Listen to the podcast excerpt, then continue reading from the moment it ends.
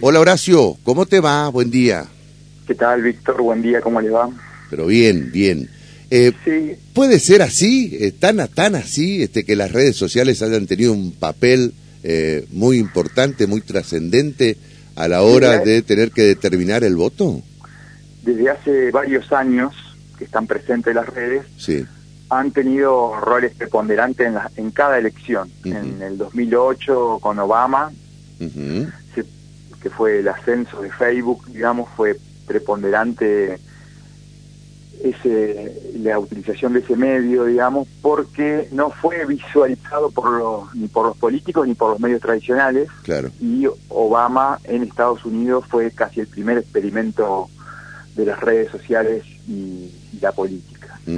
Después, con el- la gran crisis que hubo de Cambridge Analytica, que era una consultora política de Inglaterra que utilizaba los datos de los que los usuarios de, de- de las redes sociales dejaban en las redes sociales gratuitamente, cruzándolos se armaron todas las campañas del 2015, incluida la de Macri, incluida la de Trump, que hizo también que no se visualizara ni por los operadores ni por los consultores esas esas elecciones y que bueno también dio por ejemplo que en el cuando ganó Trump en Estados Unidos fueron eh, hackers rusos los que pagaban las publicidades para que en determinados estados ganara Trump. Mm. Y en este último tiempo el cambio lo visualizó mejor Milley que, que los demás, que era la influencia de TikTok en la juventud y en- yo diría en un segmento menos 45, digamos, Claro. que es realmente eh, muy penetrante porque la verdad que si no sé si ustedes han visualizado alguna vez TikTok, pero es casi adictivo, digamos, es Claro. podés estar media hora, 40, 50 minutos por día sin darte cuenta, viendo lo que realmente a vos te gusta. Y en esa y en esta batalla, digamos, que se da en las redes sociales, eh, Milei fue el Pero que- perdón, este Horacio, ¿qué hizo Milei en TikTok para que tuviera tanta penetración? Te pregunto esto porque he Sí. escuchado a, a influencer que Sí, sí, los sí. mismos influencers eh, mandaban de alguna manera a los jóvenes a votar por Milei. Sí, lo que hicieron fue generar comunidad, esto para, para dejar en claro, digamos, cuáles son los beneficios de trabajar bien en las redes sociales, ¿no? Sí. Eh, eh, hoy en las redes sociales vos tenés una posibilidad de comunicarte directamente con los votantes sin mediación, o sea, no tenés que no tenés que mediar, no tenés que pagar, no tenés que no tenés que por decirte, a ver, eh, tener un operador, sino que vos tenés que tener una estrategia y tenés que tener buenos contenidos Claro. y, re- y, como diríamos, comunidad, decimos nosotros, que un montón de personas repliquen al mismo tiempo Claro. eh, tu contenido. Y Ujú. cuando tu contenido es interesante, tu contenido es lo que quiere escuchar tu comunidad, es mucho más sencillo. Claro. Yo creo que casi todos los políticos lo utilizan para eso, digamos, y, y tuvieron sus eh, sus buenos resultados también, digamos. eh, la reta las utilizó, eh, Bullrich las utilizó, eh, el peronismo también lo utiliza. Después tenés eh, que es la única forma, o sea, antes se volanteaba casa por casa o se repartía la boleta, ahora lo que se hace es eh, una- un activismo digital, digamos, o sea, cuanto más rápido se produzcan reacciones en, el, en un contenido, a mayor cantidad de personas llegan. Y eso tiene que ver con los algoritmos de las redes sociales. Cada red social tiene su propio algoritmo y fueron cambiando a, a medida que se los iba descubriendo. Y hace unos años era quien tenía mayor cantidad de me gusta, entonces había un montón de granjas de trolls que ponían me gusta a alguna alguna algún algún tweet o algún algún posteo y enseguida eso llegaba a un montón de personas. Hoy son otros los algoritmos, hoy eh, por ejemplo en Instagram es cuántas veces se guardan y cuántas veces se comparten, no solamente el, el me gusta, y en TikTok es que eh, la capacidad de que haya gente real que interactúe con tu con, con tu posteo. Ujú. Eso hace que se viralice y que cualquier cuenta tenga millones de reproducciones. Esto es así, Ujú. esto es, y, y volviendo a lo que vos preguntabas sobre que hizo Milei en TikTok es tener un, número importante de personas, influencers o de, o de, personas que ya hace varios años que están trabajando eh, todos los días en, redes sociales, que crearon su comunidad y que cada vez que dicen algo, eso se reproduce automáticamente por un montón de personas, muchas veces reales, otras veces eh, trolls, digamos, cuentas falsas, que automáticamente hace que eh, eso se viralice. Y cualquier persona te puede asegurar... A ver, Horacio, vos que, vos que también incursionaste en política, ¿no? Hace algún tiempo. Eh, ¿Puede ser que hoy el rol del influencer haya reemplazado al famoso puntero político del barrio? que por allí este, era el que eh, eh, podía indicar para dónde podía venir este, distintas candidaturas o podía señalar de alguna manera, bueno, vayamos detrás de esta figura. ¿Puede ser que hoy el, el, rol del, del, influencer esté en barrial importante? Yo, yo que estuve un poco en política y que me gusta la política y que la sigo, sí. me parece que es al revés, digamos. A ver. los influencers reemplazaron a los medios tradicionales de comunicación. Ah, bueno, entonces es más profunda la cuestión. Es mucho más profunda. Los y los y los militantes con mayor desarrollo en redes sociales reemplazaron a los punteros. Ahí está. Ahora está, ahí está. Entonces, ¿por qué? Porque una cosa es que vos lo desparrames en los 200 vecinos que tengas alrededor tuyo y otra cosa es que lo desparrames en 3 millones de personas que son de todo el país. Claro, claro. Y TikTok llega a todos.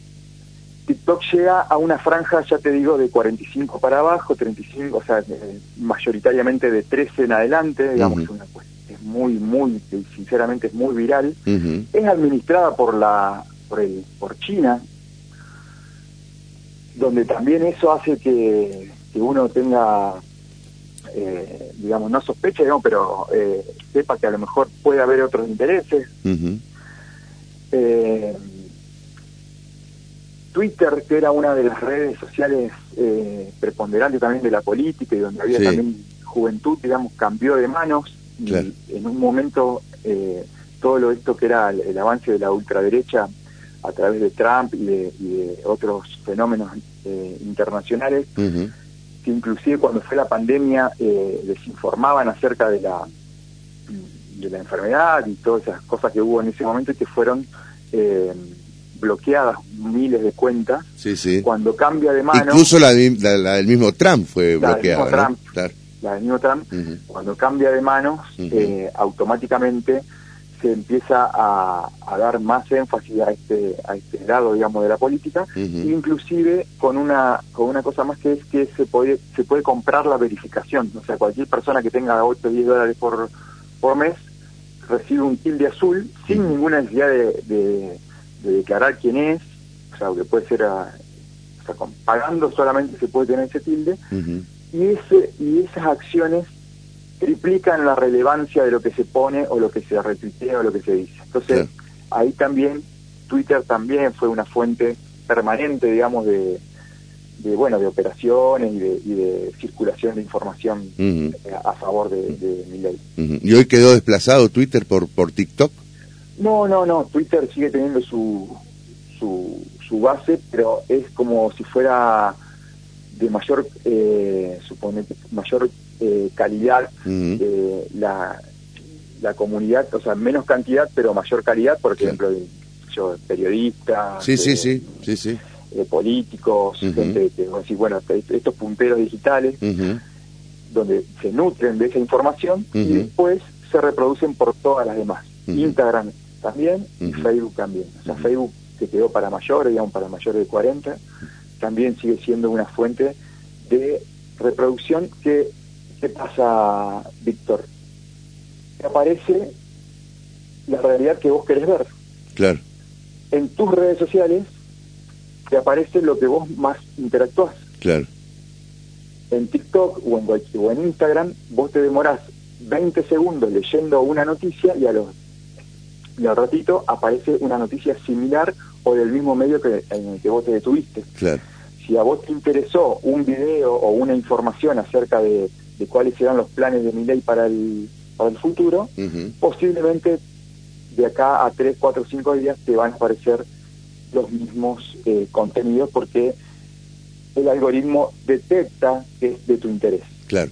Eh, ¿Y cuál pudo haber sido el, mensaje tan efectivo eh, de, por parte de mi ley para que penetrara precisamente en la franja joven del electorado?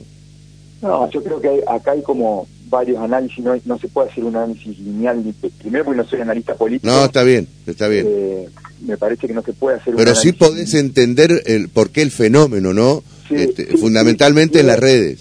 Sí, tiene, de vuelta, tiene una comunidad, tiene un ascenso desde la pandemia en adelante vertiginoso. Ahí yo estuve leyendo ahí, por ejemplo, que en el 2021 tenía 500.000 seguidores nomás Milei porque es un tipo que tampoco es nativo de las redes, sino que es, eh, salió de la televisión, digamos, salió como panelista de televisión. Claro. Y fue adoptado por este grupo de, jóvenes, digamos, libertarios. Y estos creadores de contenido, hay, hay varios que te puedo nombrar, Danan, uno se llama, el otro se llama Agustín Laje, el otro, eh, los que tienen a cargo la derecha diario, están todo el día produciendo contenidos, editando parte de la realidad a favor de sus eh, expectativas políticas, ¿no? Y, de, crear esto. Y esto a la vez consigue miles de chicos y de personas más grandes, también no hay que subestimar también a los, a los 6 millones de votos, digamos, acá no son 6 millones de puber que, que salieron a votar de, TikTok, sino que hay un fenómeno del, del tercio este, del 30%, que a través de algún lugar se enteró de una realidad y cree, que este es lo más difícil de, entender, la credibilidad de, eh, de este político, digamos, que va como evangelizando a través de las redes sociales, de, TikTok o de, WhatsApp también, porque WhatsApp también es una fuente de distribución, y acá también eh, la estrategia viene de un montón de lados, viene de datos duros, de memes, de, La, de la limada permanente, ¿no? O sea, cuando a vos te liman permanentemente y en algún momento vas a caer, digamos. vos estás todo el día siendo carne de... No, no, no, y hoy, eh, según algunos estudios, los jóvenes están entre 6 y 8 horas por día este, con el teléfono. olvidate, olvidate que es el promedio en Argentina, el promedio en Argentina es de 3 horas 26 de 3.26. Bueno, yo había escuchado de un influencer entre 6 y 8 horas. Claro, por eso, el promedio en toda Argentina es de 3.26. Entonces vos tenés que nosotros estamos menos y otros te dan mucho sí, más. Sí, sí, sí, por supuesto, por supuesto. Es, es, terrible, ¿no? Este, Javier te va a hacer una consulta, Horacio. Sí, hola Horacio, un gusto, buen día, ¿cómo andás? Hola eh, Javier, ¿qué tal? Cuando estudiamos en la facultad los dos análisis del discurso, eh, por eso yo partía de eso para decir, eh, está muy bien el tema de la tecnología y las redes sociales, pero los, pibes, los muchachos, no escuchen lo que dice mi ley. Eh, porque está bien que estén enojados con el gobierno actual, que es un desastre, hay que decirlo. Pero eh, la salida sería mi ley porque TikTok es lindo, porque les toca el corazón. Pero escuchan lo que dice este muchacho que quiere privatizar la escuela pública, que quiere vender órganos, que quiere vender armas. bueno, toda esa serie de dislate. Y no les importa a los muchachos van y lo votan. O sea, está muy bien el contenido eh, de, las redes sociales, pero me da la sensación como que los, pibes no escuchan o no sé o no no, no asocian lo que está diciendo mi ley eh, con lo que quiere hacer con, un gobierno. Mira, ahí yo eh, creo que hay como dos o tres planos, ¿no? Uno, uno que es los que realmente están como si fuera una estrella de rock es para nuestra época, digamos, lo que diga Charlie, lo que diga Charlie García no me importa nada. Era palabra santa. Palabra santa y va para adelante. Eh, encuentran argumentos sólidos, porque si vos te pones a argumentar, digamos, podés encontrar algún argumento sólido, digamos, ahora están con el tema del voucher de la, educación pública. Quiere privatizar la, educación pública. Todos, entra a cualquier eh, a cualquier comentario que sea negativo de hoy, eh, sobre todo después de las elecciones, en contra de mi ley y vas a ver la cantidad, pero la cantidad de personas que salen a defender eh, casi a ciegas, digamos, eh, cualquiera de, estas cosas que vos dirías que hace 10 años atrás era imposible, de siquiera pensarlo o, políticamente incorrecto decirlo, ¿no? Por lo tanto, en este cambio, digamos, de, de, estas generaciones, que también hay que analizar por generaciones, nosotros lo hacemos en marketing y a veces en política no lo hacemos tanto, digamos, es una generación que se llama Centennial y, y, que realmente nació ya con esto que, que es eh, la digitalización y que su entorno es casi palabra santa, entonces es casi como un... Eh, como un héroe de, de, sus propios juegos, ¿no? O sea, ellos son gamers, digamos, y este tipo es el héroe del juego que va a salvar el país, que va a hacer la dolarización del uno a uno, mm. que va a volver a traer la, la, felicidad y que sobre todo va a eliminar a, la, a los que no piensan igual. Porque esto también es grave, esto está dicho en varios lados, que es la eliminación del de el opositor, inclusive ya se ha visto con violencia en estos días, digamos, cuando salió, por ejemplo, Lali o, que son referentes también juveniles, porque si Lali sí, Grosería, era un estadio, si llega un estadio, el otro Catriel o Trueno, digamos, son referentes juveniles, y a los dos minutos que hicieron una opinión, salieron miles y miles de chicos verdaderos y de trolls a decir que eh, tenían eh, contratos, que, que, decían eso porque tenían contratos eh, millonarios con el Estado. Claro. Que nadie es kirchnerista gratis y un montón de cosas que se van alimentando, digamos, eh, a través de los años, a veces a beneficio de Junto por el Cambio y a veces totalmente eh, eh, tomado por esta gente que una vez que el discurso estaba dentro, estos fueron beneficiados por ese, por el odio, digamos, y por esa, y por estas cosas que a veces son difíciles. está claro, este Horacio, que el raciocinio no existe en las redes sociales. No, a ver, no es que, no, o sea, es el mejor lugar para escuchar lo que vos querés escuchar. Bueno, está bien, pero, pero justamente eh, lo que se replica no es racional. A veces, en, muchos casos no es racional. Es, es tal vez más sentimental, tal, vez más emocional. Emocional, exactamente. Es, absolutamente emocional y eso, y eso tal vez sea lo, efectivo de mi ley, en definitiva. Porque lo que uno está observando también es que más le pegan y más crece su figura. Pero esto a ver, si lo analizamos políticamente, tiene etapas, porque en cada uno de los lugares tuvo etapas y pasó. A ver, Macri en el 2015, no sé si ustedes se acuerdan de esa campaña porque fue tremenda y nadie la analizó y nadie dijo nada, fue la eh, irrupción de las fake news. Había 60.000 páginas que decían cualquier cosa, 60.000 páginas. Eh, ahora 24, 36, 24, eh, eh, cualquiera, pero miles y miles de páginas que derivaban a noticias que realmente eran falsas o bien para el lado que ellos querían que se entorne la, el voto. Ese, esa exacerbación de lo que vos realmente decís que es emocional, digamos, que vos decís, bueno, a ver, me, enerva el, kirchnerismo, tengo que cambiarlo, y eh, leo y hasta había, me acuerdo de raciones que decían que, Néstor Kirchner no había... No había muerto. No había muerto, o, que, lo habían matado, que sí, sí. cajón cerrado, o sea, miles de cosas que después hoy no se encuentran casi en ningún lado, porque fueron eliminados después de, la, de esa campaña. Esa campaña surtió efecto, obviamente, al margen de, lo que haya hecho el kirchnerismo, al margen de los candidatos, Macri fue presidente, y si no hizo un buen gobierno, al otro, a los cuatro años no fue más presidente.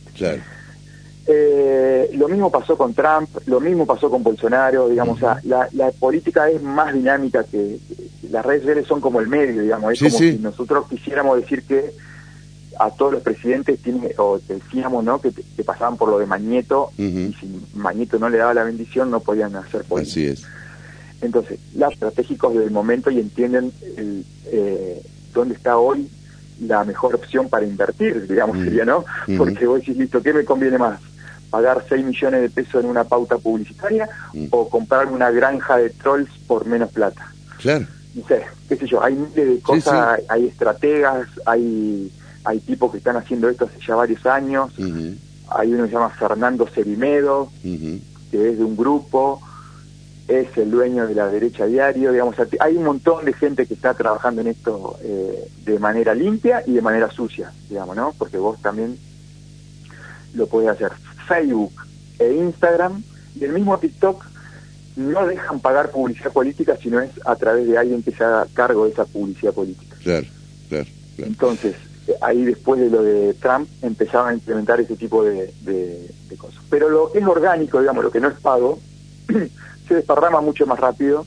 Inclusive Milei fue víctima de algunas operaciones, como la cuando salió que él era eh, gnocchi del Congreso desde el año 94, eh, a través de... De Bussi. De, de, Gnosis, una, una, empresa que... Claro, pero era porque era asesor de Bussi o algo, o algo así, lo vincularon, ¿no? claro, lo vinculaba en ese momento y salió un economista a mostrar una un papel, digamos, que era que venía desde hace mucho tiempo trabajando para el Estado, que era la misma casta, Kachanowski, era el apellido, Kachanowski. Ah, Kachanowski, sí, sí, economista, Entonces, sí, sí. el economista. Entonces, eh, eso fue una operación, no se sabe si es verdad, si es mentira, pero al, hace una presentación Milley y desde Gnosis, que era la base de datos, eh, lo borraron. Claro. Ya hoy si vos entras ahí no está más que trabajaba ahí. Entonces, todas estas cosas son eh, operaciones que se hacen casi todos los días a, cada momento y que es muy difícil después desactivarla porque eh, y, pasa todo tan rápido también chicos no pasa todo tan rápido que hoy ya ni nos acordamos de las cosas que pasaron hace un mes atrás no es totalmente totalmente. se dijeron eh, pero algo quedó eso va quedando y todo crees que crees que esto que por ahí este algunos analistas eh, señalan como que tuvo una influencia importante en, en esta eh, elección paso del domingo pasado, se pueda eh, replicar o repetir, repetir y replicar para las próximas elecciones que, digamos, todos también señalan que arranca un nuevo proceso electoral, ¿no? Una nueva campaña. Esto que fue efectivo ahora, ¿puede llegar a ser también efectivo en la elección de octubre? Mira, lo que yo veo es que con todo esto se potenció la figura de Milei, digamos, o sea, si vos mirás los datos de ese mismo domingo eh, en Google, por ejemplo, que vos te podés entrar a una página que se llama Trends Google y ver en los últimos siete días cómo fueron los procesos de búsqueda,